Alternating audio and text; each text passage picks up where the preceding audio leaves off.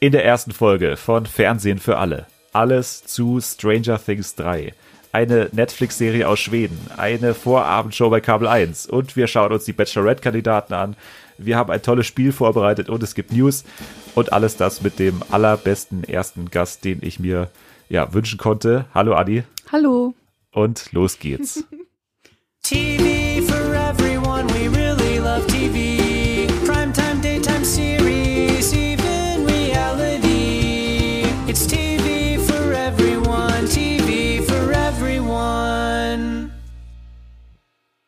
Also das Intro auf jeden Fall äh, hat, hat gute Laune Potenzial, Potenzial zum Sommerhit des Jahres, würde ich Ja. sagen. Äh, Von einem, es ist in Auftrag gegeben worden bei einem englischen oder amerikanischen Künstler.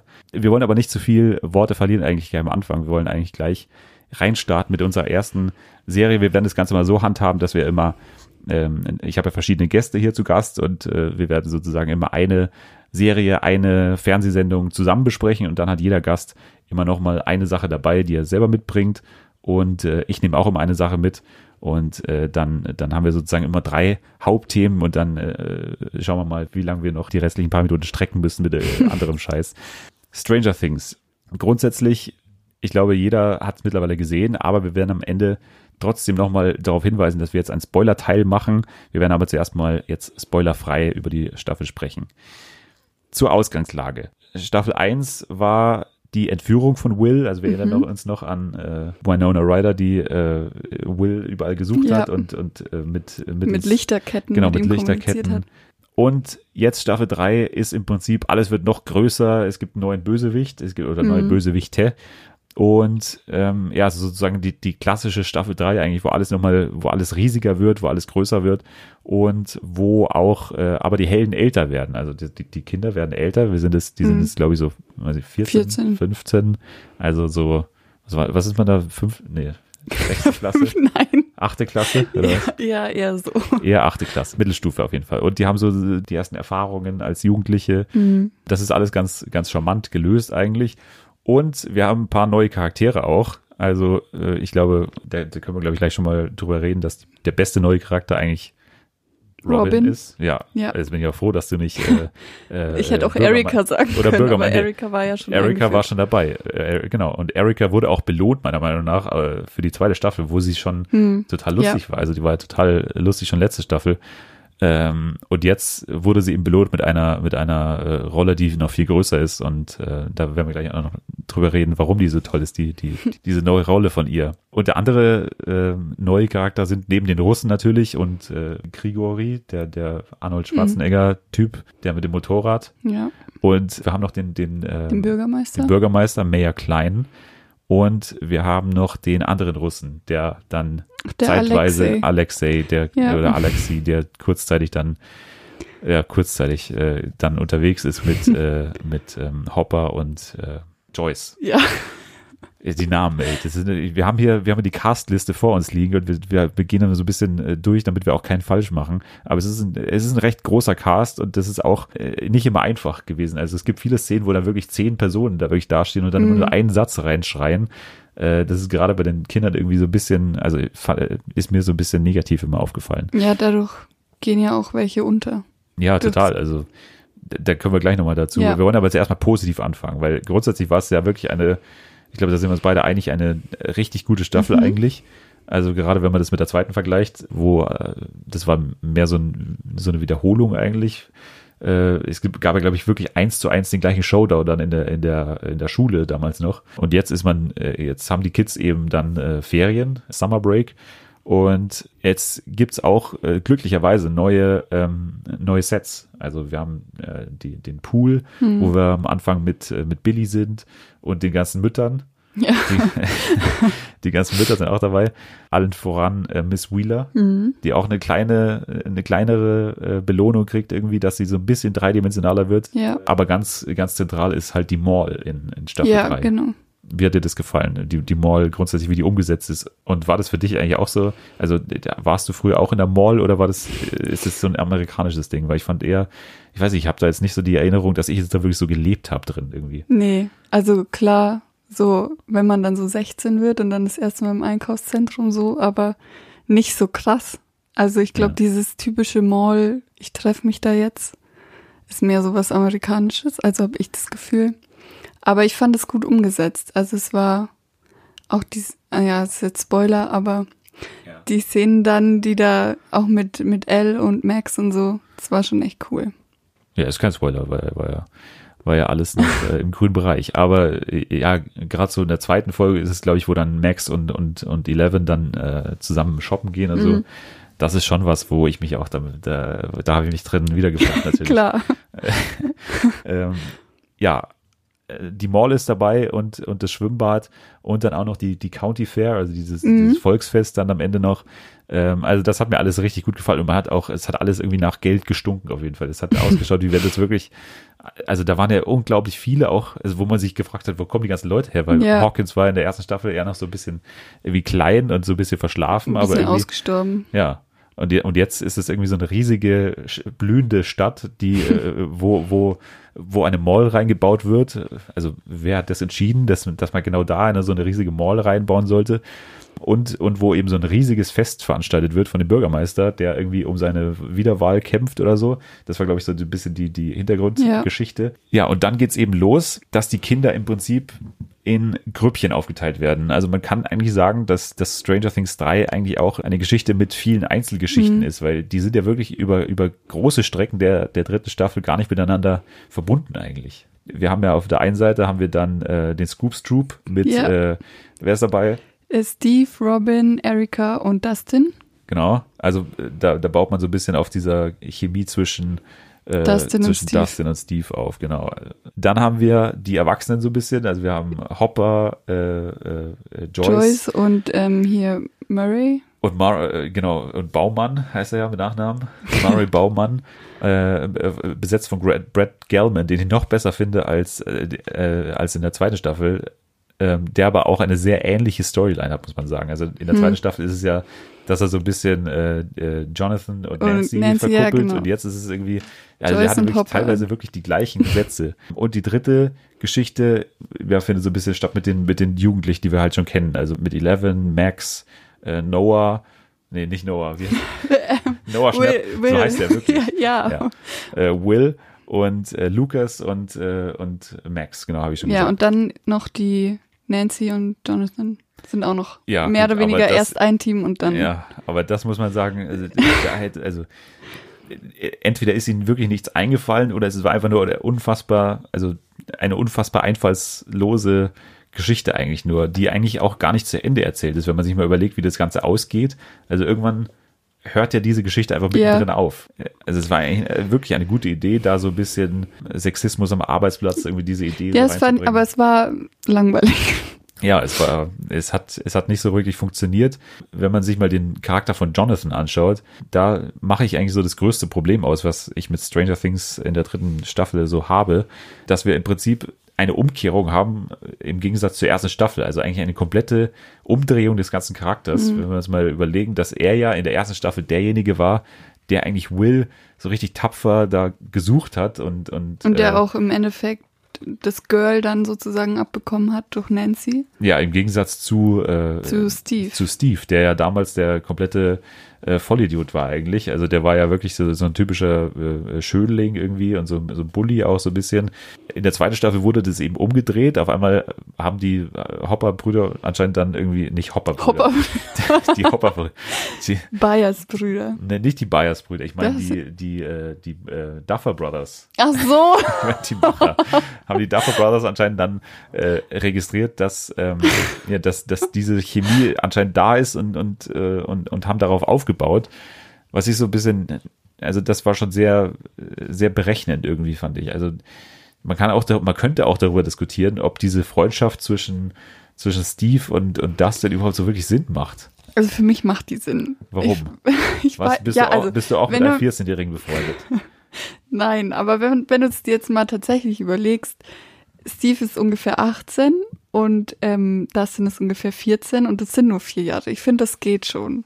Und das ist ja, Ja. auch mehr so dieses, dieses ähm, Beschützerinstinkt-Ding, das da zwischen den beiden läuft. Und deshalb glaube ich, ich finde es schon authentisch. Aber die gleich die erste Szene, wo die sich dann wiedersehen. das ist doch so cool. Das willst du doch sehen. Aber dass die sich dann wieder so in den Armen liegen, also da weiß ich nicht. Also so habe ich die diese Beziehung ehrlich gesagt jetzt nicht so wirklich wahrgenommen, dass die da, dass die da so Freunde geworden sind. Also ich, ich stimme zu, dass sie, dass die da so Beschützerbeziehungen haben, aber weiß ich nicht, so eine, so eine Brüderfreundschaft Doch. irgendwie. In der nicht. zweiten Staffel fahren sie doch zu diesem Ball. Ja, also die, die letzte Szene. Diese, ja, genau. Und da sitzt ähm, Steve mit Dustin im Auto und dann gibt er ihm sogar noch Haartipps und wie er die Mädchen Ja, am besten. stimmt. Also es ist schon so eine. Ja, es ist, es ist eher Brüder- eine Brüder, Ja, Brüderbeziehung, genau, aber ja. das sind Freunde irgendwie. Also das, Ja, aber da, ich finde schon. Naja, auf jeden Fall muss man der Serie ja zugute halten, dass sie äh, verstanden hat, dass die beiden gut miteinander funktionieren und Ja. dass sie dann wieder miteinander funktionieren sollen in der dritten Staffel. Auf der anderen Seite ist dann Dustin natürlich auch von seinen Freunden irgendwie getrennt. Also das habe ich mich gefragt. Der war ja wirklich fast gar nicht mit Ja, und den das Gefühl anderen. keinem aufgefallen. ja, Also, also am Ende ich glaube, einmal fragen sie, wo ist der und so, aber Ja, im, im Prinzip ist diese Fünfer-Truppe, glaube ich, die wir in, den, in der ersten Staffel hatten, also mit, mit äh, Will, Lucas, Dustin, Elle. äh, Al und, äh, Max. Und, und Max. Nee, Max war in der ersten Staffel so, nicht da. ja. Äh, hier, äh, der lange, Mike. Mike, genau. Ich vergesse immer Mike. Im, Im Prinzip war das ja die Fünfer-Truppe ohne Max noch damals. Hm. Und die ist jetzt im Prinzip gesprengt, beziehungsweise halt ergänzt durch Max und, ähm, und Dustin ist im Prinzip weg. wird so rausgekickt. Ja, das, das funktioniert eigentlich ganz gut, äh, auch wenn ich sagen muss, dass die Kinder so ein bisschen langweilig werden. Also man hat bei einigen das Gefühl, da ist absolut nichts mehr da. Ja, es, ja, es wurde ja auch der Fokus eben auf dieses Beziehungsding gelegt zwischen Max und Lucas und Elle und Mike. Und Will war halt dann immer so nebendran und irgendwie auch so ein bisschen im Hintergrund. Also, Can we just play D&D now? ja, genau. Das ist so eigentlich der einzige Satz, Sein der, einziger Satz. der in den, zumindest in den ersten sechs Folgen oder so gesagt hat. Danach wurde es, also im Prinzip ist er die ganze Zeit nur dieses Frühwarnsystem. Also der Ja. hat im Prinzip, man kann es vergleichen ein bisschen mit Harry Potter, diese, diese Narbe, mit der er dann Voldemort sozusagen auch spüren kann. Und das ist ja im Prinzip gleich, der fasst sie 20 Mal am Nacken, wo man auch nicht ganz verstanden So ist sein also, einziger Job, die ganze Staffel. ja, er will, er will D&D spielen und er will, äh, und er will sie den Nacken fassen. Ja, das ist im genau. Prinzip die ganze, das ist im Prinzip Will Staffel 3. Ja, aber auch Lucas, fände ich. Also da hat man wenig damit gemacht. Ja. Also der hat zweimal die Steinschleuder abgefeuert und hat dann einmal noch äh, Feuerwerk gekauft und das, das war so ein bisschen. Also ich fand ja Max äh, eigentlich ziemlich gut. Ja, Und ich fand auch, dass, also ich habe mich in den ersten zwei Folgen vor allem, habe ich mir irgendwie gefragt, wer ist eigentlich jetzt die Hauptfigur? Will war es ganz sicher nicht mehr. nee. Hopper und, und Al war, war sehr im Zentrum in den ersten zwei Ja, Folgen aber zumindest. Dann auch irgendwie nicht mehr so wirklich. Ja, und, und, und so wirklich Hauptfigur war jetzt da auch nichts dran, weil man nicht, weil, weil Al halt auch nicht so viel redet und, und deswegen fühlt man irgendwie nicht so jetzt wahnsinnig mit ihr mit, finde ich. Und, und ich fand, Max hatte so überall so ein bisschen die Finger drin. Also sie war ja in der Billy-Storyline drin, sie war in der Hm. L-Storyline. drin und sie war mit den Jungs halt zusammen. Und deswegen fand ich eigentlich fast sogar, dass, dass Max in den ersten Folgen so ein bisschen die Figur ist, an der man sich so entlang hangelt. Hm. Also die hatte so überall so ein bisschen die, die Finger drin, aber das wurde dann auch am Ende ganz anders. Also da ist sie dann auch ein bisschen abgeklungen. Ich glaube, man kann gar keine wirkliche Ja. Hauptperson für die Staffel irgendwie benennen.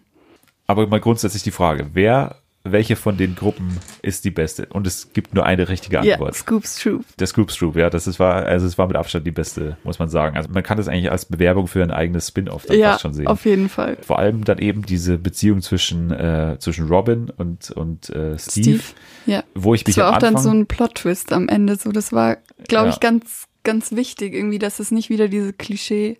Ja, vor Beziehung allem, genau, weil, weil ich habe mich, ich habe mir schon hier notiert, das ist doch genau dieselbe Storyline, die die gerade mir erzählen bei Hopper und, und Joyce. Ach so. Das ist doch genau gleich.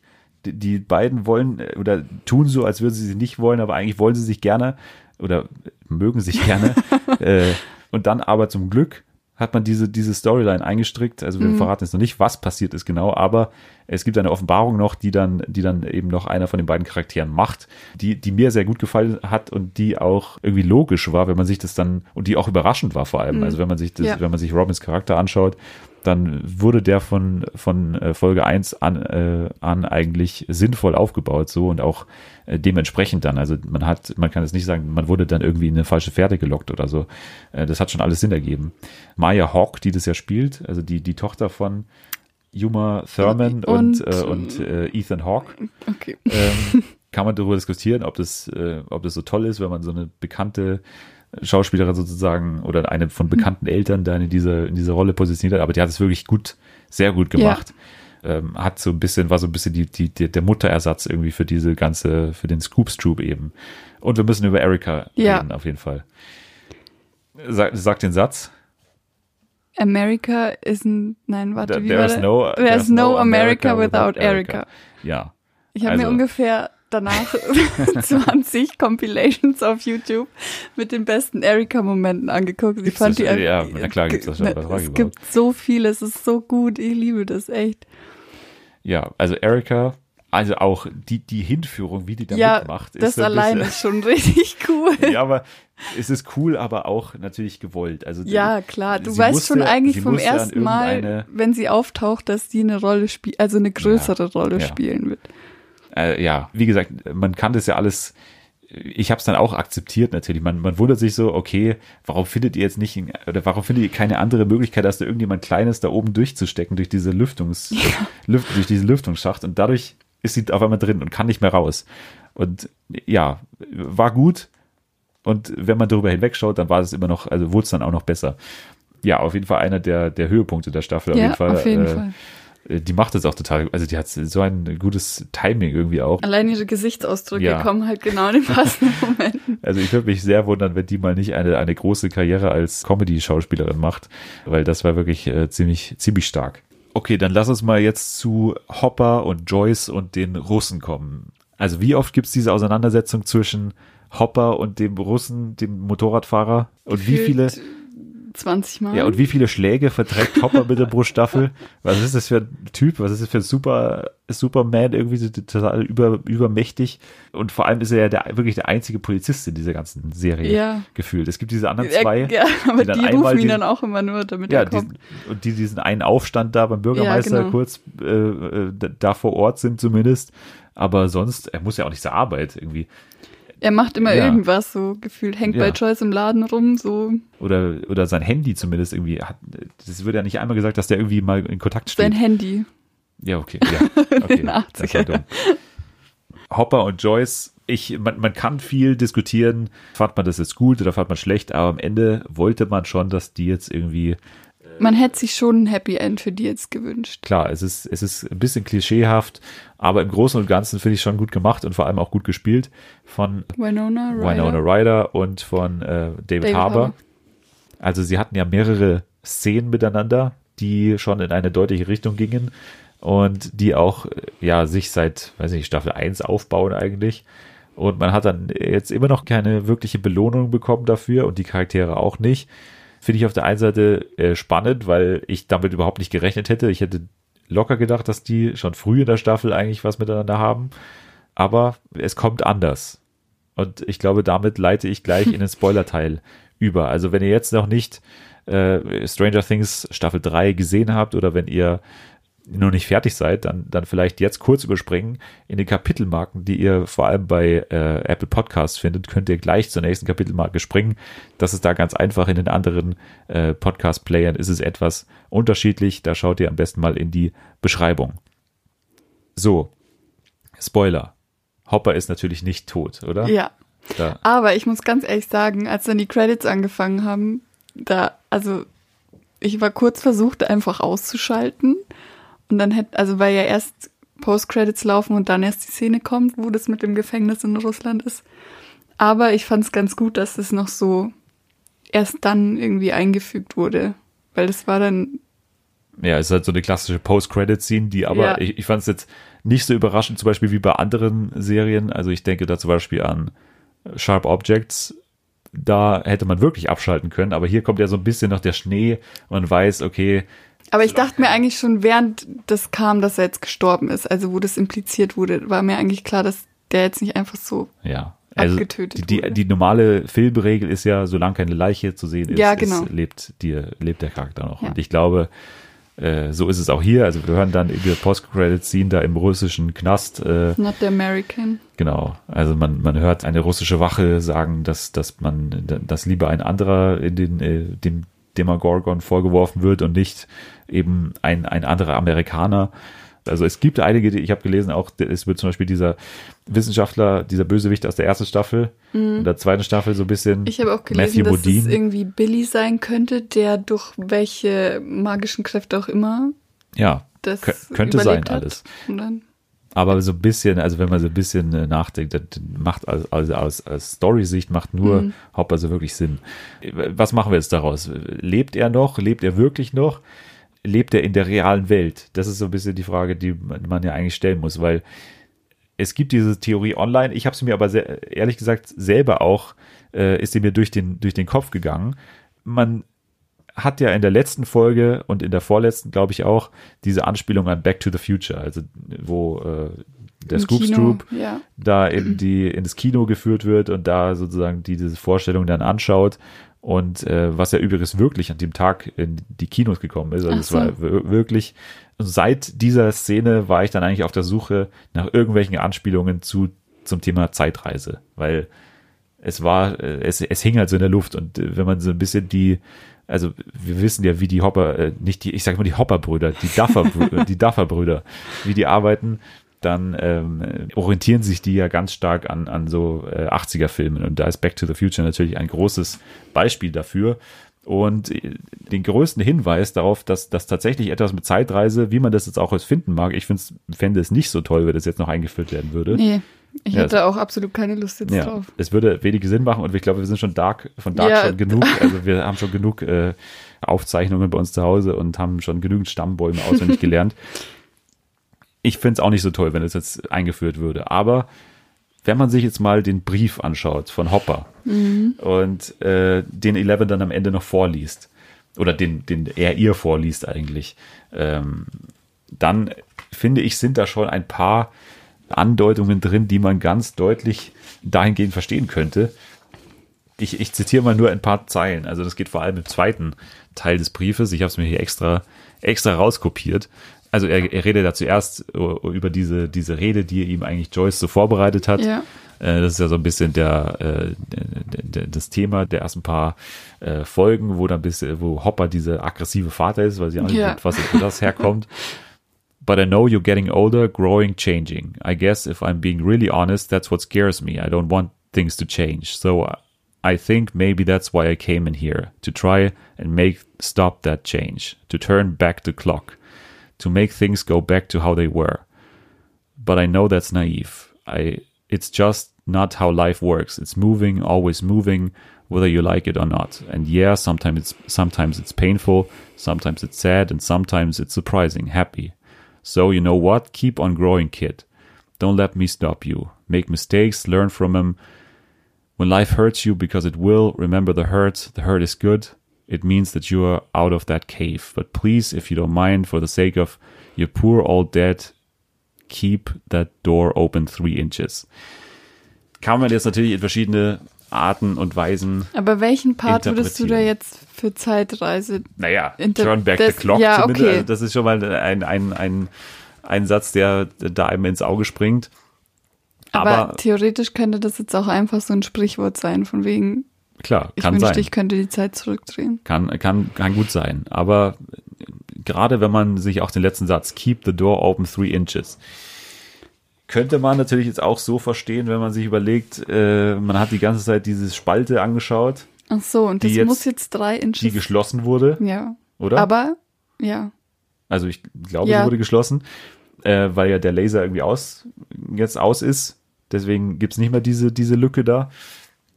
Keep the door open three inches, könnte man so verstehen. Er ist irgendwo gefangen und Eleven hat die Power, hat, hat, die, hat die Eigenschaft dazu, diese Türe wieder zu öffnen oder, oder aufzumachen wieder, ähm, weil er da vielleicht gefangen ist. Vielleicht muss sie ihn da rausholen. Vielleicht ist er im Upside Down gefangen. Das ist so ein bisschen die Theorie, die Aber es ist so schon, ein bisschen rumgeistert. schon sehr mm, abgefahren irgendwie. Die, Abgefahren. also jetzt das aus dem Brief rauszulesen.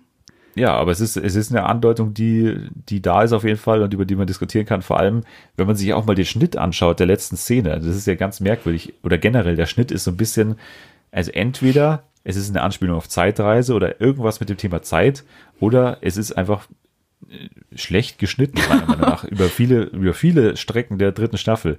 Also es gibt teilweise Szenen, die, äh, wo, wo nur Momente in die Vergangenheit äh, geschnitten wird und die wir gerade erst gesehen haben. Also entweder vertrauen die einem als, als Zuschauer irgendwie sehr wenig oder es ist irgendwas, irgendwas will, will, wollen die da uns sagen, weil gerade die letzte, letzte Szene, wo dann, wo Eleven diesen Brief hält, dann sieht man ja, wie die alle da ins Auto steigen und alle wegfahren jetzt und dann sieht man die gleiche Szene irgendwie nochmal, wie das da nochmal passiert, wie die dann, wie die dann nochmal weg, weggehen da. Also diese Szene ist, mit, ist eigentlich zweimal drin. Die Frage ist jetzt natürlich, was, also was sollte das dann? Also, oder warum sagt er dann nicht klar, dass er hier gefangen ist oder so? Warum muss er sich so undeutlich ausdrücken in dem Brief? Oder warum überhaupt, was hat der, also, was ist mit dem Brief los? Warum muss er das in einem Brief schreiben?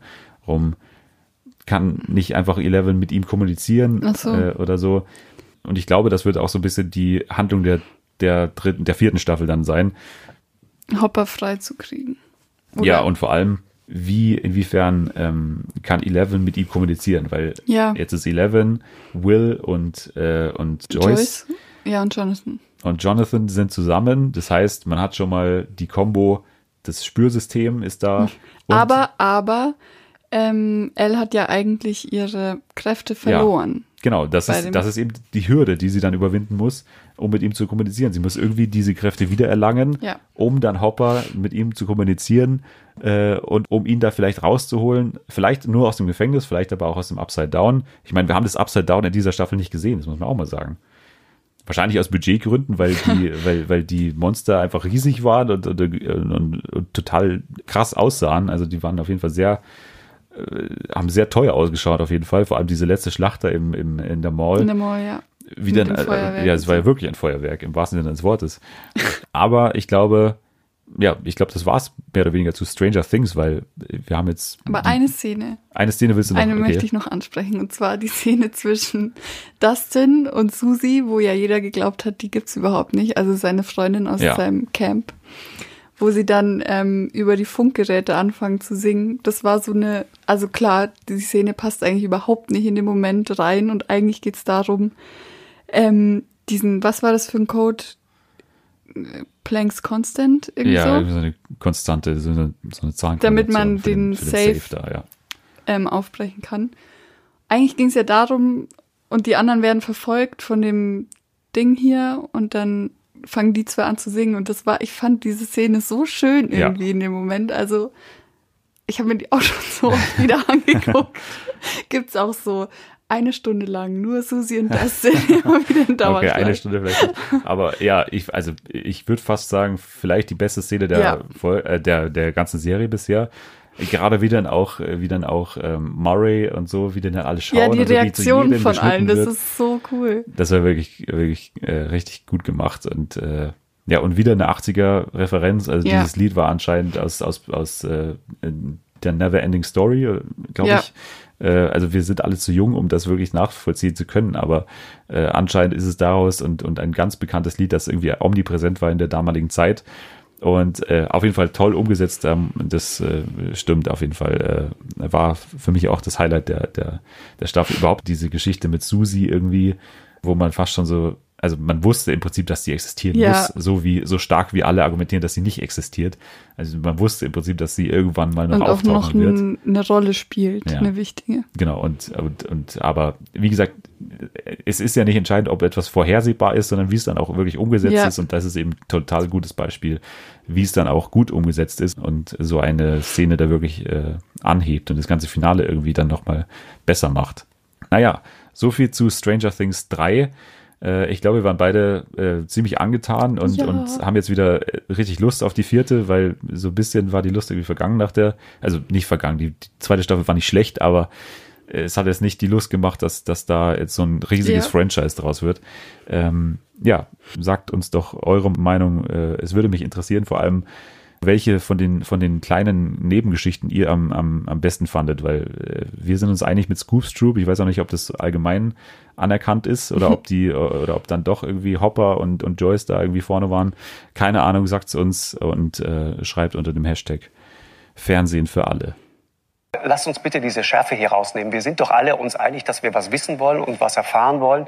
Und ich will Ihnen nichts und persönlich schon mal gar nicht. Äh, Ich, ich, ich, mag diesen, diesen Ton da nicht, diesen Unterton. Vielleicht können wir den einfach weglassen. Weil wir mögen uns doch alle. Ist doch alles gut. Ich, ich will Ihnen nichts, Frau Baerbock. Wirklich nicht. Ist alles entspannt. Kommen wir doch mal zu den Tipps, die äh, erstens unser Gast mitgebracht hat und ich habe auch noch einen dabei, äh, wobei ich glaube, dass das mein Tipp vielleicht ein bisschen speziell ist und, und sehr, okay, ihr habt es im Titel schon gelesen, äh, aber ja, okay. Andi, fang mal an, fang mal an mit deinem Tipp. Also, ich möchte die Netflix-Serie Quicksand Störst auf Alt vorstellen. Das ist eine schwedische Produktion. Was war das zweite, das zweite Titel? Ich weiß den deutschen Untertitel nicht, ich kann ihn mir nicht merken. Skerz auf Aft. Der größte von allen sozusagen Achso, das, ist, das heißt gar nicht, also das heißt nicht Quicksand, oder was? Doch, aber dann gibt's noch so einen Untertitel. Ja, ja, aber ich hätte gedacht, der, der Untertitel heißt Quicksand sozusagen. Nein. Ich hätte gedacht, okay. Ja, okay, Ja. Ich, ich kann Okay. kein Schwedisch. Man muss sagen, dass du Skandinavistik studierst und Genau. äh, ein bisschen äh, ein Vorwissen mitbringst. Aber Ja, okay, mach weiter. Und also, weil es gibt ja eher wenige Produktionen, schwedische Produktionen, die wir auch in Deutschland angucken können und die gut sind. Und weil ich eben Schwedisch lerne, habe ich mich so gefreut, dass endlich mal eine gute schwedische, also was den Trailer damals ähm, anging, ähm, rauskommt und habe mir die dann natürlich auch auf Schwedisch angeguckt. Mit oder ohne Untertitel? Mit. Ja, Aber, ja nicht aber also mit sag- ja schwedischen Vorwurf. Untertiteln. Ich weiß gerade so Aber ich habe alles völlig, verstanden. völlig entgeistert geschaut. ja. Auf jeden Fall, ähm, genau, ist es eine Netflix-Produktion, die im April, glaube ich, veröffentlicht wurde. Und es sie ist aus sechs Folgen ausgelegt, die ungefähr alle so 50 Minuten gehen. Und es ist, soweit ich weiß, auch eine zweite Staffel geplant, also bis jetzt eine Staffel. Und es geht eben, oder es fängt aber damit Dramaserie, oder? Also kein Comedy. ja. Ja. Also es fängt damit an, dass ähm, ein Amoklauf in einem schwedischen, ich glaube, eine schwedische Eliteschule stattfindet und man sieht eben diese ganzen toten Menschen und Blut und keine Ahnung, man weiß erstmal überhaupt nicht, was los ist. Und ähm, ziemlich schnell wird aber die Maya, der Hauptcharakter der Serie, festgenommen und unter Verdacht gestellt, den Amoklauf durchgeführt zu haben. Und dann geht es eben darum, war sie es oder war sie es nicht? Und dann finden eben so Sprünge eben immer zwischen der Vergangenheit und dem Jetzt statt. Also in der Vergangenheit, wie hat sie ihren Freund kennengelernt, der da auch verwickelt war, der Sebastian. Ähm, dann ihre Beziehung mit ihrer besten Freundin und so mit den ganzen Leuten und wie kam es überhaupt dazu und eben zur Jetztzeit, der Prozess, Zeugen, bla bla bla und so weiter. Genau. Ähm, Also es springt sehr in der Zeit rum. ja. Also Aber es ist nicht unverständlich. Also Nein, du es merkst ist, es dann immer. es ist ja eine Frage, weil ich darauf sehr stehe. Also wenn, wenn Ja. viele Zeitlinien äh, quasi. Also man rät praktisch so mit, das macht's halt irgendwie cooler, Also weil man es- selber okay, nicht so weiß, nicht, was also es ist nicht klar, wer Nee. sozusagen den Amoklauf. Also es ist klar, dass sie es nicht war, oder? Oder war es nee, das klar? ist auch nicht klar. Sie behauptet zwar am Anfang, sie ist es nicht und ist da auch ziemlich überzeugend, aber man weiß eben nicht so wirklich, weil dann immer wieder neue Sachen so auftauchen, die das Ganze anzweifeln lassen. Genau. Gibt es irgendeine Polizei oder so, die da ermittelt? Ja, es gibt eine Polizei. ja, genau. Und Fun Fact, dieser Sebastian, der wird von Felix Sandmann gespielt und der, Hat das Sandmännchen gespielt. Genau. Ja. nein, der ähm, hat 2018 bei dem Melodiefestivalen ähm, teilgenommen. Das ist der Vorentscheid, der schwedische Vorentscheid für den ESC. Oh, das und da ja, ist er Zweiter geworden. äh, wa- Warum weiß ich das noch nicht? Das ist ja völlig Und erster ist ja damals dieser Benjamin Ingrosso geworden, klar. der dann auch teilgenommen hat. Benjamin Grosso. Genau. Und die zwei sind beste Freunde und ähm, bringen auch zusammen Musik raus. Also, falls ihr Bock habt, habt auf schwedischen Pop, dann könnt ihr euch Felix Sandmann und Benjamin Aber schwedischer Pop ist ja jetzt nicht so äh, aus der Welt. Das ist ja also fast. Ja, oder aber- viele Bands kommen ja aus Schweden, oder? Das auf Schwedisch. Ach so, auch Schwedisch. Okay. aber das sie machen auch englische Musik zusammen und auch alleine. Also, Okay, es ist aber sehr, sehr okay. Und, generisch. ja, vielleicht tritt er, tritt, will der vielleicht irgendwann auch beim ESC antreten, Ja, ich glaube jetzt der nicht. Sandmann. Der, ich glaube eher nicht. Nicht, okay. Nee. Aber genau, das war Quicksand. Ich kann es euch sehr empfehlen. Ähm, wenn ihr so Bock habt auf irgendwie so Drama, Krimi, Mitraten irgendwie. Und es ist halt auch, also man fühlt sich so ein bisschen rein. Es geht auch viel um Familie und so und eben dieses Drama, wenn man 17, 18 ist, so. Ach so, die sind alle. Genau. Äh, ja, macht ja Sinn, wenn die im Gymnasium sind. Noch, Ja. die. Okay. Also auch eine, eine so ein bisschen Coming of Age auf jeden Fall Ja. drin. Ja, auf jeden Fall äh, interessant und äh, ich habe noch nichts aus Schweden gesehen, glaube ich. Doch die, die, die Brücke, Ja, Brücke genau. kommt zur Hälfte aus Schweden und Dänisch-Schwedisch. Die habe ich gesehen, aber sonst äh, wäre es jetzt auch die Ja, es erste gibt schwedische. halt auch nichts Gutes. naja, äh, Wallander und das, oder ist es, ist es Norwegen? Kommissar Wallander und so? Ich glaube, die kommen auch aus Schweden. Auf jeden Fall Skandinavien. Ja, das war dein Tipp, das war Jo. Quicksand. Und ich habe mir gedacht, erste Folge, wir müssen einen Knaller raushauen, wir müssen, wir müssen relaten können. Wir, also die Leute müssen wirklich auch verstehen, warum wir die Sachen gut finden. Und deswegen habe ich mir die ähm, Kabel 1 Vorabend Doku äh, Serie Mein Lokal, dein Lokal, wo schmeckt's am besten rausgesucht, äh, weil wir ja hier wirklich, es heißt Fernsehen für alle. Und damit sind auch Menschen Ü50 gemeint. Oder auch du. Oder auch ich, ja, weil äh, ich, also ich schaue das wirklich täglich. Täglich um 10 vor 6 geht mein Fernseher an und dann läuft mein Lokal, dein Lokal. Ähm, wo schmeckt's am besten? Aber man muss ja sagen, also ich habe extra auf Wikipedia nachgeschaut, weil mir der Titel gar nicht geläufig war. Äh, Der, weil der Titel, unter dem es bei Kabel 1 läuft, ist Mein Lokal, dein Lokal, der Profi kommt. Und der Profi ist Mike Süßer.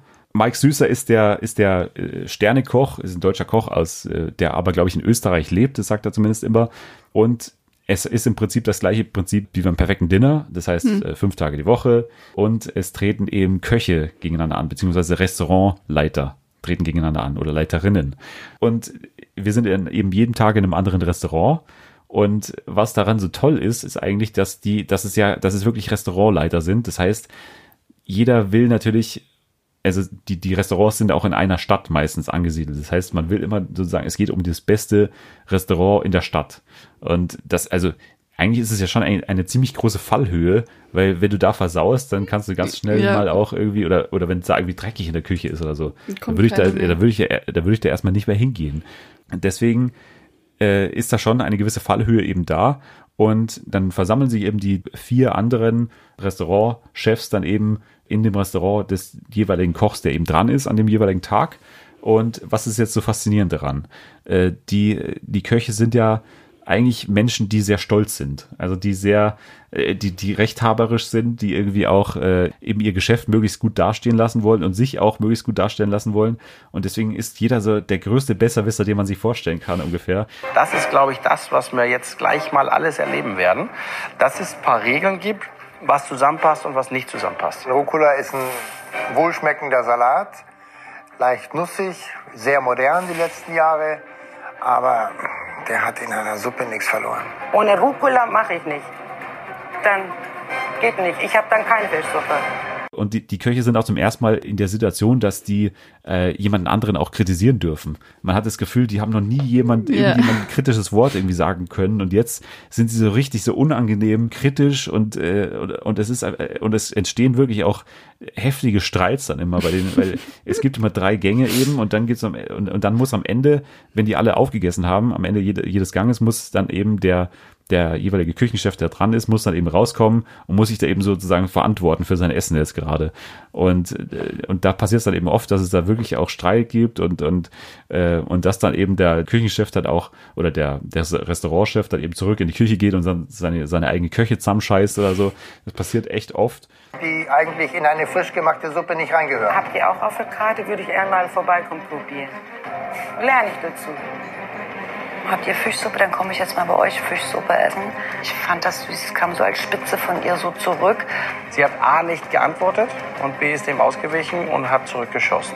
Und das war erst der Anfang. Technisch ist die Show auch irgendwie ganz merkwürdig umgesetzt, weil am Anfang jeder, jeder Folge kommt der Mike Süßer und geht Ich in finde die. diesen Namen so merkwürdig. Ja, es ist Kann ein ich Süßer. einfach mal sagen? Das ist so merkwürdig. Aber es ist doch perf der perfekte Name Ja. als Koch.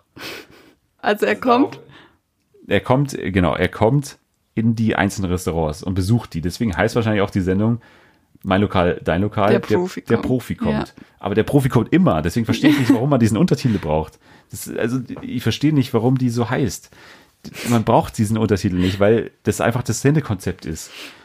Naja, er kommt in die Restaurants und probiert dann immer so die, die, das bekannteste Gericht von der Karte oder da, wo sich halt die Köche am, am sichersten sind, das wird ihm gefallen. Wenn ihm das schon mal nicht schmeckt, dann äh, fragt man sich, warum die das überhaupt ihm auftischen. Also was, ich präsentiere mich doch von der besten Seite. Ich, mache vielleicht auch nicht immer alles, was, äh, was ich sonst immer machen würde. Ich mache vielleicht Sachen frischer auch an dem einen Tag, wo ich weiß, Ja. dass der kommt. Aber sie machen es nicht und dann hauen die trotzdem irgendwie die Geschmacksverstärker rein und so. Und natürlich sagt er das dann. Weil ich verstehe das nicht, warum die sich nicht vorbereiten. Das macht mich wahnsinnig. Warum machen die, warum bereiten sie sich nicht auf diesen Tag vor, wo der Typ da reinkommt und machen dann alles perfekt? Ich verstehe das nicht. Wie kannst du diese Serie jeden Tag angucken? Ja, weil ich mich so gerne darüber aufrege. davon überzeugt bist. Ich reg mich so gerne darüber auf, über, über diese Serie. Und dann ist aber so, dass er ja wie Guido Maria Kretschmer quasi vor einem Greenscreen sitzt und dann nochmal alles ko kommentiert aus dem Off. Also er kommentiert sich selber Ja, ist, sozusagen. aber es ist ungefähr so wie bei ähm, wie bei Kitchen Impossible, wo die so sitzen und dann Ach sich, so. sich das quasi Ja. so anschauen. Sie, er schaut sich quasi den Film von sich an, wie er da reingeht. Das, Ja. das, was, wer hat sich das ausgedacht? er, er kommentiert sich, wie er dann, also zum Beispiel eine Situation. Er äh, geht hin, will was zu essen oder fragt eben nach dem Besten auf der Karte, isst es dann, meistens so im Stehen in der Küche und dann ähm, fragt er ihm, in der realen Zeit fragt er ihn, äh, was macht ihr da rein? So, dann sagt er, ja, machen wir Kartoffeln rein. So, und dann sagt er aus dem Off, ja, also Kartoffeln macht man da normalerweise nicht rein. Und dann, dann ist es so ganz, warum sagt er es ihm nicht im echten Also warum Ja. sagt er es ihm nicht in echt? Und dann am Ende muss er, also das ist auch das Konzept, er, er, also Mike Süßer hat dann immer noch die Möglichkeit, auch noch Punkte zu geben. Also die geben sich gegenseitig Punkte, die Köche, und Mike Süßer gibt auch noch, auch noch Punkte. Macht er das dann aus dem Off oder nee? Die, die macht die, die Punkte, die er gibt, erfährt man erst am Freitags, wie bei wie bei Ach so, äh, Shopping Queen. genau wie bei Shopping Queen. Deswegen verstehe ich auch nicht, warum er da überhaupt hingeht, weil er er isst das Essen und dann sagt er jedes Mal, ja, es hat mir geschmeckt, mehr darf ich jetzt erstmal gar nicht sagen. Dann ich geht er wieder und dann kommen die anderen, oder Genau. Und das ist jedes Mal der gleiche, also das ist jedes Mal dasselbe. Ich, ich verstehe das nicht, warum dieser, dieser Teil der Sendung überhaupt existiert, außer um zehn Minuten irgendwie rumzubekommen, äh, dass er da irgendwie hingeht, sich selbst kommentiert und dann aber sagt, eigentlich kann ich gar nichts dazu sagen. Das ist im Prinzip das Konzept.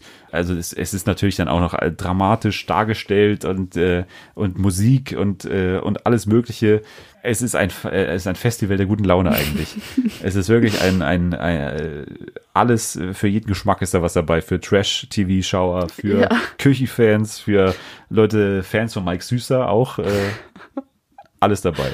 Und was ich noch dazu fügen muss, was auch noch sehr unangenehm ist, dass die Köche im Prinzip durch die Sendung führen müssen, weil eben Mike Süßer nur am Anfang da ist, sonst ist er nur im Off. Das heißt, wenn die in die Küche gehen, äh, also die gehen immer, die bestellen sich immer Essen und dann schauen sie, gehen sie quasi in die Küche und schauen zu, wie es Ja. der Koch macht.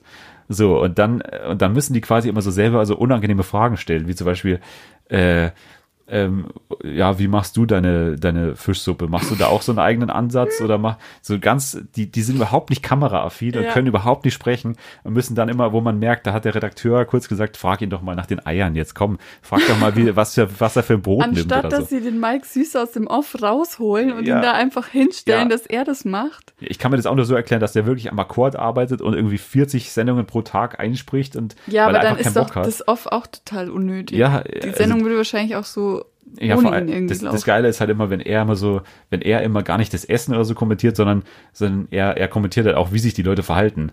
Wenn er zum Beispiel, dann, dann sagt ein Koch zum anderen, ähm, ja, da hättest du vielleicht etwas weniger Öl verwenden können. Wie so der Anfang von einem schlechten Witz, sagt der eine Koch zum anderen. Und dann sagt aber der eine Koch, da- dann kann der eine Koch halt immer so gar nicht mit der Kritik umgehen, sagt halt, ähm, ja, wir verwenden das schon seit, wir machen das schon seit Jahren so und wir, und dann sagt er, sagt Mike Süßer immer noch mal aus dem Off, das fand ich jetzt überhaupt nicht gut, wie er sich jetzt gerade hier verhalten hat, weil er ja, hat im ja viel Prinzip mehr. wie Shopping Queen, nur dass es bei Shopping Queen irgendwie passt, das aus dem Off zu kommentieren und hier wahrscheinlich. ist irgendwie Wahrscheinlich. Es ist ein bisschen, es ist ein bisschen Shopping Queen, es ist ein bisschen perfektes Dinner, es ist ein bisschen auch, äh, ja, Game of Thrones, es ist ein bisschen auch Was? Krieg. Es ist, es ist Krieg in der Küche, es ist alles Mögliche. Das geht in die Hose. Das ist ein, das ist ein einziges Anbatzen nur noch. Stell dir mal vor, da ist Mehl drinne. Was für eine miese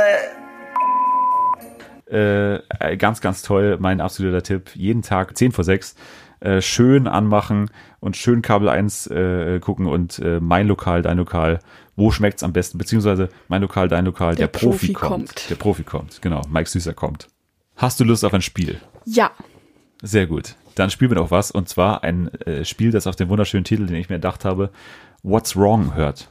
Ist schon mal, Super. ja, klingt, Klingt wie so eine super. Snapchat-Story, die man so angezeigt bekommt. So unten. Ja.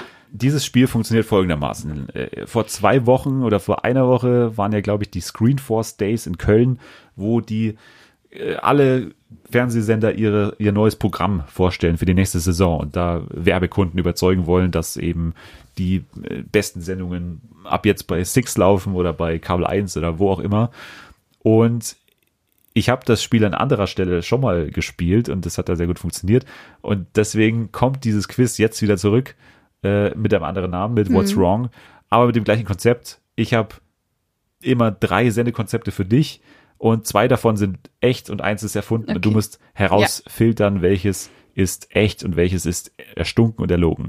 um bei mein Lokal, dein Lokal zu bleiben, die ersten drei Konzepte äh, stehen alle für Kabel 1. Das heißt, Okay. dieses Sen diese Sendungen, zwei davon werden tatsächlich bei Kabel 1 laufen. Die werden, das sind re reelle Sendungen. What's wrong bei Kabel 1? Aber gut? Sendungskonzept Nummer 1. Titel Quiz mit Biss. Das hat Deutschland noch nicht gesehen. Quiz mit Biss ist die erste und einzige Rateshow im deutschen Fernsehen, in der es ausschließlich um, ums Essen geht. Für die Aha-Effekte sorgt Spitzenkoch und Lebensmittelexperte Sebastian Lege. Der Food-Professor gibt in seiner verrückten Experimentierküche mit erstaunlichen Versuchen die eine oder andere überraschende Erklärung. Madita von Hülsen moderiert die Sendung und stellt die Kandidaten in Frage. Okay, gibt's diese Menschen wirklich? Muss, Das ist schon meine erste Frage, die man, also ich habe, darf ich googeln? du darfst nicht googeln, das ist nicht erlaubt. Das steht in den Statuten von, wie heißt das Spiel? What's Wrong? ja, also schon mal der erste Eindruck. äh, Könnte, Also könnte schon sein, also vor allem Kabel 1 Kabel hat ja 1 so ist der dein, dein Lokal, mein Lokal und so. ja, Also und es klingt auch irgendwie schlüssig. ja, klingt So. schlüssig. Okay. Also es wird schon Sinn machen. Zweites Sendungskonzept. Bauch weg, Kohle her. Das, äh, das ist der Titel schon mal. Ja, okay. Mit der Aussicht auf 25.000 Euro treten zwei Menschen gegeneinander an, die sich vor jedem Schritt auf die Waage fürchten. Ihr Ziel abspecken um jeden Preis. Betreut von Annette Knoch, der Ernährungsberaterin der Reichen und Schönen, geht es, geht es für die konkurrierenden Kandidaten darum, am schnellsten auf ihr Wunschgewicht zu kommen. Doch Vorsicht! Um abnehmen zu können, muss, muss gekämpft werden, denn Trainings- und Diätpläne erspielen sich die Kandidaten in sportlichen Wettkämpfen. Wer gewinnt nicht nur das Preisgeld, sondern auch den Start in ein neues Leben? Klingt eigentlich auch erstmal gar nicht. Klingt ein bisschen nach, äh, Äh, nach Biggest, Biggest Loser, ehrlich gesagt. Ja, aber das Konzept funktioniert ja. Also Ja. keine Ahnung, vielleicht. Und Nummer drei, Teenies allein daheim, wie sind unsere Kinder wirklich? In Teenies allein daheim, wie, wie sind unsere Kinder wirklich, wagen Eltern ein einmaliges Erziehungsexperiment und überlassen für eine Woche ihren jugendlichen Kindern das Zuhause. Sie wollen wissen, haben wir in der Erziehung alles richtig gemacht? Sind unsere Kinder erwachsen und bereit, sich den Herausforderungen des Lebens alleine zu stellen? Das Geschehen in der sturmfreien Bude wird 24 Stunden aufgezeichnet und den Eltern gezeigt. Erleben Sie die böse, Über böse Überraschungen. Ist es überhaupt mit dem Jugendamt vereinbar, die einfach, ich weiß nicht, wie alt sind die Kinder? Ja, was sind Teenies? Ja, Also, aber darf man das, also darf man angekündigt die Kinder einfach 24 Stunden alleine lassen? Na, es geht hier um eine Woche. Ja, ja, noch schlimmer. So, Also ist, ich bin, äh, bist du, hast du schon Favoriten oder schwankst du zwischen zwei oder? Ich finde den Titel von Bauch weg Kohle her irgendwie sau merkwürdig und könnte mir nicht vorstellen, dass es so ein Titel ist, der im Fernsehen läuft. Darf ich dich daran erinnern, dass bei Kabel 1 äh, der, der Rosins Fettkampf lief? Das war der Titel von, äh, der, wie Frank Rosin versucht dann abzu, Okay. abzuspecken. Okay, okay, okay. Also, Teenies allein daheim. Das Konzept klingt schon so ein bisschen fragwürdig, aber andererseits kann es ja auch sein, also würde ich nicht glauben, dass du dir jetzt da eins ausdenkst, das dann so offensichtlich irgendwie da nicht reinpasst. Also du, du, du machst quasi Ausschlusskriterium wegen zwei Essen und eins Teenies und deswegen Also ja, oder überhaupt, weil die anderen zwei klingen halt irgendwie mehr so. nach Kabel 1. Ja. Teenies allein daheim mehr wie RTL 2 Ja, oder, genau. oder ja. Ja, kann sein. Ich, ich, Ja, also ich logge Nummer drei ein. du loggst Teenies allein daheim, wie sind unsere Kinder wirklich ein? Ja. Und ich muss dir sagen, du bist falsch. Dieses Konzept wird tatsächlich bei Kabel 1 laufen. Also was das zweite. Es war das zweite. Ja, Bauch okay. weg, Kohle her ist erstunken und erlogen. Ernährungsberaterin der reichen und schönen Annette Knoch. Gibt's die überhaupt? Gibt's nicht. Habe ich mir ausgedacht. Ähm, äh, funktioniert ja schon mal gut, das Spiel. Ist ja schon ja, mal super. What's wrong? Äh, you're wrong, kann man sagen. Nächster Sender, Sat 1. Sendungskonzept Nummer 1. Nur die Liebe fehlt. Menschen, die aufgrund ihrer extremen Lebenswelt oder eines außergewöhnlichen und zeitraubenden beruflichen Lebens bislang kein Glück in der Liebe hatten, bekommen in der Dating-Show eine ganz neue Chance, endlich einen festen Partner zu finden. Die Bewerber wissen nichts von der Lebenssituation der, Sing der Singles und lassen sich darauf ein, einen gewissen Zeitraum gemeinsam mit ihnen zu leben, zu arbeiten, romantische Dates miteinander zu verbringen und sich am Ende hoffentlich zu verlieben. Gibt safe. Du glaubst also, der Sender von Nur die Liebe zählt, hat jetzt auch Nur die Liebe fehlt quasi im Angebot. Verunsicher mich nicht. Ja, das ist mein Job. Das ist mein Doch, Job. aber es klingt so. Aber für dich schon mal eher nicht, kommt eher nicht in Frage. Höre ich da raus. Zweites Sendungskonzept. Mit Nagel und Köpfchen. Die große Kreativ-Challenge. Annette Möller stellt gemeinsam mit einer Fachjury das Talent von acht leidenschaftlichen Kreativteams auf die Probe. Wer von ihnen wird Deutschlands einfallsreichstes Einrichtungsduo? Wer überrascht mit ungewöhnlichen Ideen und der kreativsten Umsetzung eines echten Einrichtungsauftrags? Das beste Team hat die Chance, seine Ideen umzusetzen und hierfür am Ende der Staffel einen Gewinn von 10.000 Euro einzustreichen. Oh, das finde ich aber echt cool, wenn es das wirklich geben würde. Also eine Bastelshow. Ja, und dann irgendwie so mit Einrichtungen und so und sie müssen es umsetzen. Das fände ich irgendwie cool. Findest du cool? Ja, fände ich cool. Okay. Und da kommt schon wieder hier so eine Annette vor. Deshalb bezweifle ich, ja, deshalb bezweifle ich, dass du dir die ausgedacht hast, weil dann hättest du dir zweimal eine Annette ausgedacht und das, Aber die gibt's ja, Annette Möller gibt's ja wirklich. ja, Das ist okay, wirklich eine kenne ich. Ja, bei dann Sat- schau, äh, bei- bei gut, kenne 1. ich nicht, aber jetzt weiß ich Bescheid. Nächstes Sendungskonzept. Can you hear me? Hören Männer wirklich nicht zu? Welches Paar versteht sich blind? In der neuen Game Show Can You Hear Me dreht sich alles ums Hören. Annemarie und Wayne Carpendale begrüßen in jeder Ausgabe vier Pärchen von 30 Jahren Ehe bis frisch verliebt. In verschiedenen Studiospielen müssen sie sich, müssen sie dann beweisen, dass der Klang der Stimme des Partners ausreicht, um Preise wie Luxusreisen, Autos und ein neues Eigenheim, ein, Eigenheim einzuheimsen. Es klingt so merkwürdig, dass ich glaube, dass das schon irgendwie Ja, ist, äh, durchgeführt werden könnte. So, Und die haben wir nicht, zum ersten Mal zusammen moderiert. ja, aber auch, also, aber das ist so ein Konzept, wo so klar ist, dass es irgendwie läuft, weil es halt so Ja. bescheuert ist irgendwie. Würdest du schauen? Can you hear me? Ja, einmal und dann nie wieder. Oder mitmachen auch. Nein. 10.000 Euro gibt's. Also ich glaube, ich glaube, das. mm, Nicht einfach. Das ist schon mal ein Kompliment für mich, dass du nicht auf den ersten Blick erklärst, Also, ich will, dass die zweite tatsächlich veröffentlicht wird. Deshalb will ich nicht, dass du dir die ausgedacht hast. Ähm, und ich glaube, dass die dritte so, so ein Konzept ist, was laufen würde. Can you hear me? Ja. Und deshalb machen wir das erste ist falsch. Das erste ist Nur falsch, die das Liebe heißt- fehlt. Nur die Liebe fehlt, ist Yes. falsch.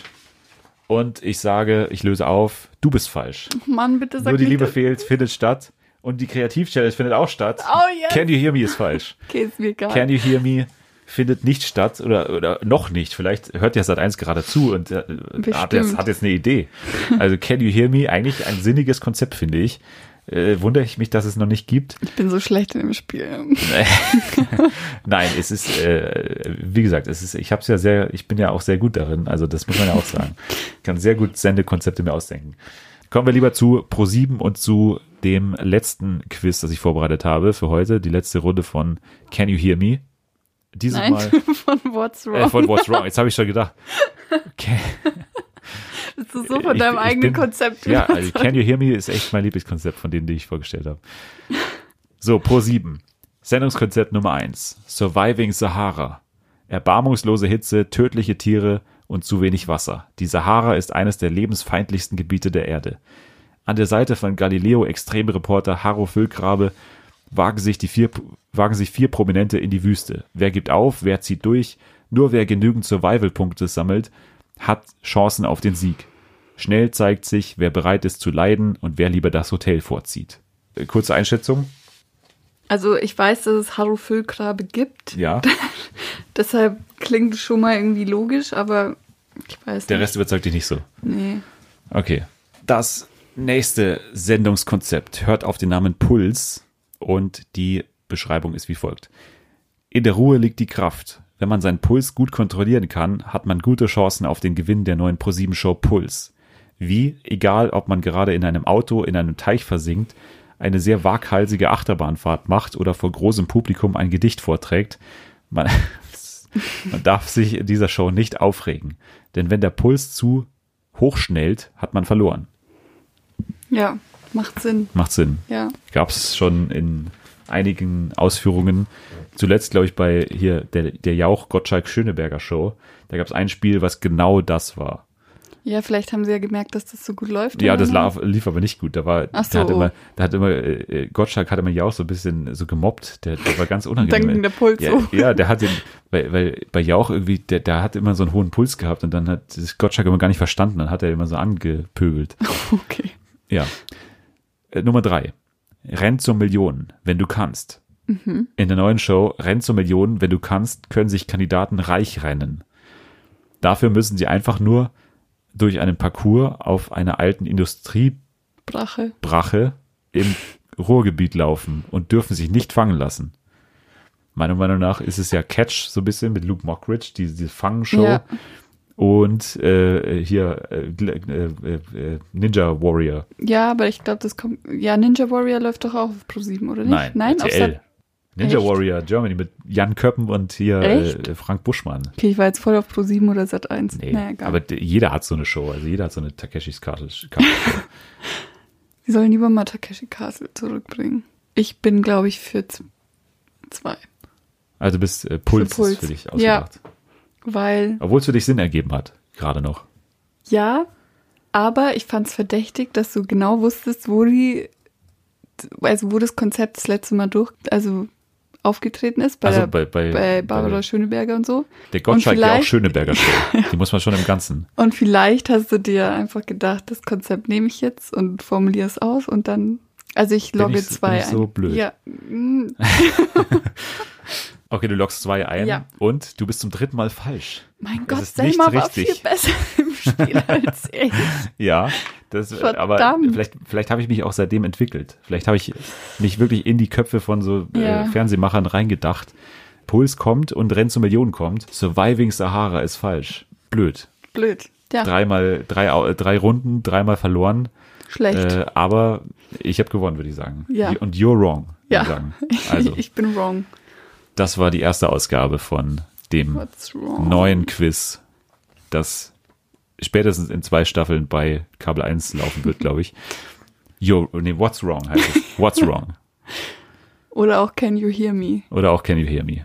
Ruf, 1, Sat 1, ruf an, Sat 1. Call me. Weißt du, welches äh, Trash-TV-Highlight in der nächsten Zeit, genauer gesagt in, wenn heute Freitag ist, in eins, zwei, drei, vier, fünf Tagen losgeht? Ich nehme mal stark an, die Bachelorette. Ja, weil du den, Sendungs-, den, Sendeplan hier vor dir liegen hast, war es auch nicht ganz so schwer. Die Bachelorette geht wieder los. Ja, Mit Gerda Lewis. Gerda Lewis, die wir aus. GNTM kennen, glaube ich, vorletztes Jahr. Ja, wie, wie hast du sie da in Erinnerung? Ähm, eigentlich war sie ja da so die, die das so ein bisschen gesprengt hat, mehr oder weniger, weil sie nicht so dieses Standardmodel war und nicht so Ja, sie war- diesen Normen entsprochen hat. Sie wurde so ein bisschen verschrien als zu sexy. Genau, Das war der Vorwurf. richtig. Das war der große Vorwurf, den immer Heidi Klum gemacht hat.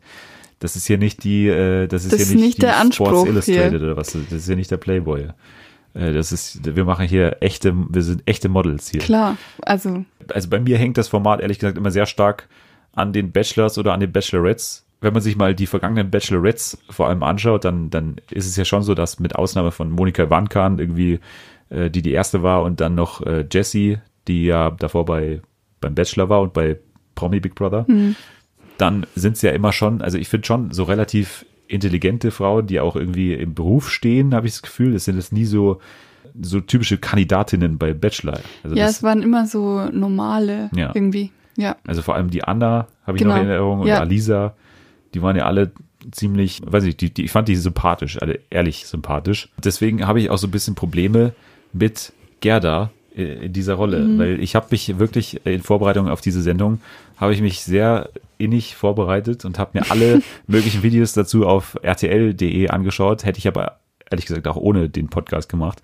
Und ja, es war nicht auszuhalten. Also es war nicht, es war nicht schön. Deswegen bin ich in diesem Jahr irgendwie äh, pessimistisch, wenn ich mir da eben diese Videos nochmal zu Gemüte führe. Da waren einige Highlights dabei. kann auch mal turbulent sein. Ähm, ich bin auf jeden Fall nicht langweilig. Also ich bin auch sehr verrückt und einfach so wie ich bin halt. Ja, ich weiß nicht, irgendwie bin ich mit dieser Wahl nicht so ganz zufrieden. Also ich kann mir im Moment nicht vorstellen, dass ich jetzt da groß mitfiebern werde oder dass ich dass ich auch mir wünsche irgendwo, dass die vielleicht auch jemanden findet. Ja. Ich weiß nicht, ob, das, ob ich das jemals habe. Aber es könnte, also es hat natürlich das Potenzial, nochmal extra trashy zu werden, wenn, wenn da jemand dabei ist, der auch aus diesem Kosmos irgendwie kommt und von dem man eigentlich weiß, dass es eigentlich völlig egal ist, wen die nimmt, weil es wird, eh es geht nur um diese, es geht nur Ja. um den Instagram-Account von ihr. Das ist der einzige, der einzige Faktor, warum die mitmacht. Generell brauche ich auf jeden Fall jemanden, der sich mit mir etwas vorstellen kann in der Zukunft, wie Kinder oder mal in ein Haus ziehen. Jeder Kandidat sollte auf jeden Fall dazu bereit sein, eines Tages mal in ein Haus ziehen zu wollen. Das ist äh, anscheinend äh, Einstellung, Ganz große Ziele Einstellungsvoraussetzung, gesteckt, absolut. Naja, bei RTL.de sind seit letzter Woche auch alle Kandidaten online und das Mhm. sind, glaube ich, wie viel sind das immer? 20 oder so? 25? Ja, irgendwie was. Irgendwie sowas um den Dreh. Und ich habe mir alle angeschaut, mit immer der gleichen Aldi-Werbung davor. Das, äh, auch, dass, dass es da keinen Mechanismus gibt, dass das irgendwie RTL.de. Macht So mal eine- was anders da. Ja, irgendwie. so eine Playlist. Alle Ja. 25 Kandidaten direkt hintereinander. So Ey, Join voll- funktioniert so gut, aber RTL.de und, und auch TV Now, das ist eine, eine, eine, eine Hölle. Immer dieselbe Aldi-Werbung, immer derselbe reduzierte Joghurt, den man immer wieder angeboten bekommt. In diesen Videos stellen die sich dann eben wieder vor, in eigen aufgenommenen Handyvideos, wo, also das variiert auch immer, wie die dann, dann, dann gehen manche, gehen auf der Straße, manche haben so den Hund daneben, manche haben so den besten Freund gefragt, dass er sie so im Garten irgendwie filmt. Alles eigentlich genauso entwürdigend und, und unpassend wie immer. Es, es sind ähnliche Charaktere wie immer dabei. Also manche haben komische Berufe, Ich betreibe eine Drohnenfirma, spezialisiert auf Luftbild, Fotografie und Videoproduktionen. Nebenbei bin ich auch Tandem-Gleitschirmpilot, sprich, ihr könnt zusammen mit mir durch die Lüfte der Salzburger Berge fliegen. Andere wiederum kommen irgendwie aus, aus merkwürdigen Ortschaften. Mein Name ist Christian. Ich bin 25 Jahre alt und komme aus Biedenkopf. Bienenkopf ist das neue Linsengericht, wie damals bei, äh, Bei Domenico. bei Domenico. Wir haben auch, äh, wir haben auch einen so ein bisschen einen dabei, der so ein bisschen an Domenico erinnert. Ähm, das werdet ihr dann auch am, am Mittwoch dann, dann sehen. Wir haben auch immer einen dabei, der so lange Haare hat. Das ist, das ist mir so aufgefallen immer. So der ein auch immer- Alternativer, der ja, irgendwie so. und der auch, der, das war ja immer so ein bisschen der Störenfried in, letz, in, der, in den letzten Staffeln, wo der immer, das ist immer so einer, der dann gleich in der ersten Nacht der Rosen so herkommt und dann so immer die so mitnehmen will und so. Das waren bisher immer, Einpacken das, genau, das waren immer die, die, das waren immer die Langhaarigen bisher. Und ähm, wir haben mit Sebastian Manzler auch einen, den manche eventuell kennen von Instagram. Ich nicht. Du nicht? Das finde ich dann aus Trash-Gründen dann auch immer ganz vielversprechend. Und zwei vor allem haben es mir ganz besonders angetan. Der eine ist Yannick. Das ist mit 22 Jahre, Jahren der jüngste. Ist natürlich mega aufgepumpt und lispelt auch leicht, aber man, man kann beim Bachelor oder bei der Bachelorette ja lispeln, wie wir Mhm. erfahren haben, an Dem Herrn. Leonard. Also was, okay, ja. Ne, der Dis- Lispel, Lispel, Lispel Bachelor. Und der ist sehr unangenehm forsch irgendwie und auch sehr macho-mäßig. Jo, ich bin Yannick, ich bin 22 Jahre alt, ich studiere Luft- und Raumfahrttechnik in Aachen und meine Hobbys sind Shisha, Sauna, Sushi und Sex. Kann man sich alles merken, fängt alles mit S an. Ja, Janni klingt auf jeden Fall so ein bisschen wie so ein entfernter Verwandter von hier äh, Katja Burkhardt. Und äh, also Gerda ist 26, er ist 22. Also ich kann mir nicht vorstellen, dass der länger als zwei, drei Folgen drin bleibt, weil das ist ja immer so, dass, dass diese auffälligen Kandidaten oder diese Assi-Kandidaten dann so ein paar Folgen durchgeschleppt werden und äh, wie gesagt, also das kann ich mir nicht anders vorstellen. Und dann ist mir noch ein Typ namens Oggi ins Auge gesprungen. Kennt man aus der bekannten Kinderserie Oggi und die Kakerlaken. Der gleiche ist auch mega aufgepumpt. Aber bei ihm ist es vor allem dieser ultra nervige, äh, die- dieser Sing-Sang, diese, die, diese Art zu reden in der Stimme. äh, die ist da aufgefallen und ich, ich frage mich ja ernsthaft, ob der immer so klingt oder ob man, äh, ob man als YouTuber einfach so machen muss, äh, also ob man einfach so klingen muss. Oder halt, Also- oder halt ein Gen Gendefekt. Genau, auch möglich. Bam, Oggi mein Name, also Oggi ist der Spitzname. Osan ist mein richtiger Name, 27, aus Wesel und vom Beruf Sporttherapeut. Hobbymäßig präsentiere ich mich sehr, sehr gerne vor der Kamera auf YouTube, stehle meinen Körper und mache hauptsächlich noch Kampfkunst. By the way, seit zwei Jahren jetzt auf Dauerschleife Single und es reicht langsam. Naja, das waren Oggi, das waren, das war Yannick und äh, das war so ein bisschen ein, eine Vorschau auf die Bachelorette. Ähm, wir bleiben auf jeden Fall dran und, und wenn irgendwas passiert, dann äh, werdet ihr in den nächsten Wochen hier natürlich sofort darauf hingewiesen.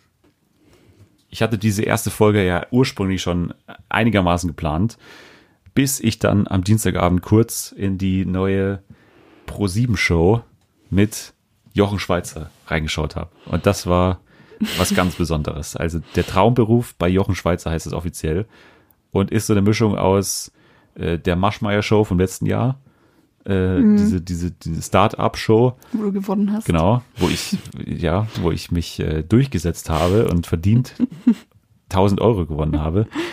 Ähm, was soll ich sagen? Es, ich habe nicht viel erwartet und meine Erwartungen wurden um ein Vielfaches unterboten nochmal. Also es war, es war super schrecklich. Es war unfassbar, äh, dass sowas auf, äh, in der Primetime bei ProSieben läuft, äh, ist mir unerklärlich.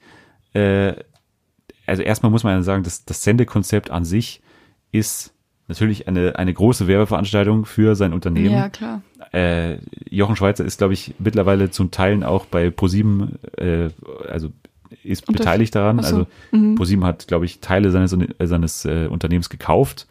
Verklagen Sie mich nicht, Herr Schweiz, Schweizer, ich glaube, das stimmt. Äh, ich habe keine Ahnung, ob äh, die das ernst meinen mit dem Format, dass man wirklich einen Geschäftsführer sucht. Aber das ist, das ist erstmal das Konzept. Also die suchen einen Geschäftsführer für diese, Mhm. für dieses Unternehmen. So, ist, ist so ein bisschen wie The Apprentice mit Donald Trump, da ist er bekannt geworden. Ich, muss mir auf jeden Fall merken, falls ich je einen Geschäftsführer suchen sollte, dann äh, muss ich mir auf jeden Fall merken, dass man äh, auf jeden Fall Fallschirm springen muss, dass man auf jeden Fall Kanu fahren muss und dass man auf jeden Fall äh, eine Kuhherde zusammen äh, scheuchen Kenia. muss. In Kenia, In genau. Kenia. Also Kuhherde in Deutschland unmöglich, aber in Nee, Kenia, da das ist- da, genau. da trennt sich die Spreu vom Wenn Weizen. das nicht auf deinem Lebenslauf steht, dann hast du absolut Genau. keine Chance. Also ganz wichtig war, dass die eben nach Kenia geflogen sind, weil er da mal vor 20 Jahren durch die Sahara gefallen, äh, gefahren ist. Gefallen. Bei, ja, bei, bei Surviving Sahara hat er damit mitgemacht damals. Ach so. Ja. Ähm, und mitten auf dieser Steppe mussten die dann eine Kuhherde zusammentreiben, also die ganzen Kandidaten und äh, mussten nach Wasser buddeln und es ist hirnrissig. Was ist denn äh, äh, einer der Kandidaten hat sich dann ebenso als als der Oberhitler rausgestellt eigentlich hat so ein bisschen also der war wirklich wie auf Koks ist er da durch diese Steppe gerannt war, war schweißdurchtränkt der war wieder also äh, widerliches Bild aber der wollte das dann vielleicht auch ja, wirklich. aber das ist allen negativ aufgefallen, der hat alle angepumpt äh, und ist dann eben durch wie, durch, wie auf Koks durch dieses Gras gelaufen und ähm, hat die anderen Bewerber und die Kühe auch unangenehm herumkommandiert. Aber das Beste war eigentlich, mit welcher Selbstverständlichkeit da eigentlich Jochen Schweizer mit, mit Sonnenbrille und mit seinem komischen Team, das ihn da irgendwie berät. Mhm. Äh, weiß nicht, irgendwie der, der, der, der Manager von der Jochen Schweizer Welt oder so, wie die da daneben sitzen und sich wirklich anschauen, als wäre das der geilste Mensch auf der ganzen Welt. Äh, Als wäre er wirklich mehr als, als ein Typ, der in seinem Leben ein paar Gutscheine verkauft hat, wie Menschen da an einem Gummiseil an Klippen runterspringen. Das ist ja eigentlich das, wofür er Sein bekannt ist. Konzept. Ja. Naja, äh, was ich damit sagen will, ich hasse Jochen Schweizer und alles seine Sendungen und ich schaue wahrscheinlich nächste Woche nochmal rein, weil das Klar. muss ich einfach, muss ich einfach sehen. Kommen wir zu dem News Alarm, die Rubrik, in der ich immer so ein bisschen die wichtigsten Meldungen der Woche kurz zusammenfasse. Ähm, aus der Welt des Fernsehens. Mhm. Ähm, da müsst ihr gar nichts machen als Gäste, sondern einfach nur, Nur lauschen. Nur okay, lauschen. cool. So. Erste Meldung aus der Welt des Streamings. Streaming ist ein Begriff. Streaming Nee, ist, nee okay. erklär nochmal, was ist das? Streaming ist äh, eine altdeutsche Eichensorte. Ah, okay, ja klar, jetzt bin ich, jetzt bin ich auf deinem Stand. Okay. Äh, der äh, Streaming-Service von Warner Media hat jetzt nämlich einen Namen, und zwar HBO Max. Das ist auch nicht sonderlich überraschend, weil Warner Media ist eine Tochterfirma von AT&T, ähm, hat damit eine seiner bekanntesten Marken in seine Titel gepackt. Das heißt HBO, der Sender, der für Serien wie Game of Thrones zum Beispiel verantwortlich ist, Big Little Lies aktuell, äh, The Leftovers, äh, Barry und so weiter. Also sehr qualitativ hochwertiges Zeug. Deswegen nicht sonderlich überraschend, dass jetzt HBO auch im Titel steht. Anfang 2020 soll es in den USA losgehen. Für den Rest der Welt gibt es auch keine Infos. Insgesamt wird HBO Max Inhalte von HBO natürlich beinhalten, aber auch die Programme von Warner Brothers. Das heißt, die Filme davon, das heißt vor allem Harry Potter für uns wird dabei sein. Äh, New Line DC Entertainment, das heißt die ganzen DC-Filme, ähm, Superheldenzeugs, CNN, TNT, TBS, True TV, The CW, äh, wenn wir über Riverdale nachdenken zum Beispiel. Riverdale wird aber noch auf Netflix bleiben, aber diese, äh, da gibt's auch jetzt dieses Spin-off, das bekannt ist. Hast du davon? Da weißt du mehr als ich. Ja, es, gibt, es wird ein Spin-off von Ja? Riverdale geben, das Okay. dann das dann dort auf dem Streaming-Service auch an den Start gehen wird, genauso wie, ich glaube, äh, ähm, Batwoman wird auch äh, von Mhm. CW produziert. Äh, Turner Classic Movies, Cartoon Network, Adult Swim für alle Fans von Rick and Morty. Äh, interessant, Crunchyroll, Rooster Teeth, ich weiß gar nicht, was das alles ist, Looney Tunes, alles Mögliche wird alles äh, Teil sein von diesem Streaming-Service. Ähm, und natürlich, es gibt einige Eigenproduktionen, zum Beispiel ist bekannt, dass Reese Witherspoon ein paar Filme macht. Ähm, für mich Wie ich ein. Eis auf Meryl Streep warf. Ist dann so ein Film von Reese Witherspoon. Kann sein, kann sein, möglich. Ich, ich glaube, wir werden in der Staffel nochmal über äh, Big Little Lies gesondert sprechen. Ähm, aber zum Beispiel auch Patrick Somerville, den ich, ähm, den ich sehr mag, weil er bei The Leftovers mitgearbeitet hat äh, und bei Maniac auch. Ähm, also ganz interessante Leute, die da auch für die arbeiten. Äh, HBO ist in den USA schon sehr teuer. Ich glaube, 15 Dollar kostet es da. Und deswegen liegt äh, die Vermutung nahe, dass HBO Max jetzt nochmal teurer wird, ähm, weil es halt das Max im Titel hat. Das Max ist aber auch eine Anspielung an Cinemax, weil Cinemax eben auch mit HBO jetzt kooperiert. Alles ein bisschen kompliziert. Auf jeden Fall für uns in Deutschland ist es deswegen relevant, weil der HBO-Content in Deutschland ja von Sky vertrieben wird. Sehr zu unserer, äh, zu unserem Ärgernis oftmals, weil Sky schrecklich ist und die Benutzeroberfläche eine, ein, ein, ein Kriminalfall ist, ein, ein, eine, eine Beleidigung für das Auge und für das Herz.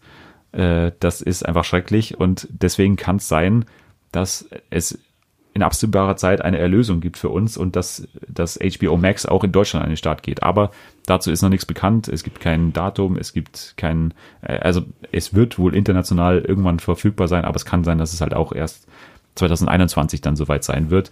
Und ich glaube, der, der Deal, den HBO und Sky haben, der läuft noch bis 2021, das heißt, äh, bis 2020. Das heißt, es wird wohl noch einige Zeit bleiben, äh, in der wir uns mit Sky begnügen müssen.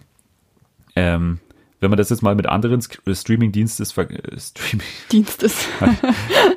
Disney Plus kommt, Apple TV Plus kommt, ähm, es wird einiges auf uns zukommen und ähm, Disney Plus geht ja mit 7,99 Euro, glaube ich, an den Start und, da, und dagegen ist es halt schon krass, dass halt HBO Max jetzt mit so einem großen Preis dann quasi an den Start gehen wird. Zweite Nachricht, die ich kurz ansprechen will, und zwar How to Sell Drugs Online Fast, die deutsche Netflix-Produktion von der Bild- und Tonfabrik, die auch für das Neo-Magazin Royal verantwortlich war, geht in eine zweite Runde. Das heißt, im Herbst soll der Dreh beginnen und im Frühjahr 2020 soll dann die zweite Staffel da sein.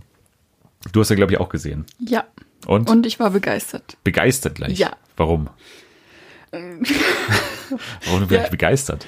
Ich weiß nicht, irgendwie mir hat der, mir hat der Hauptschauspieler total gut gefallen. Der Moritz.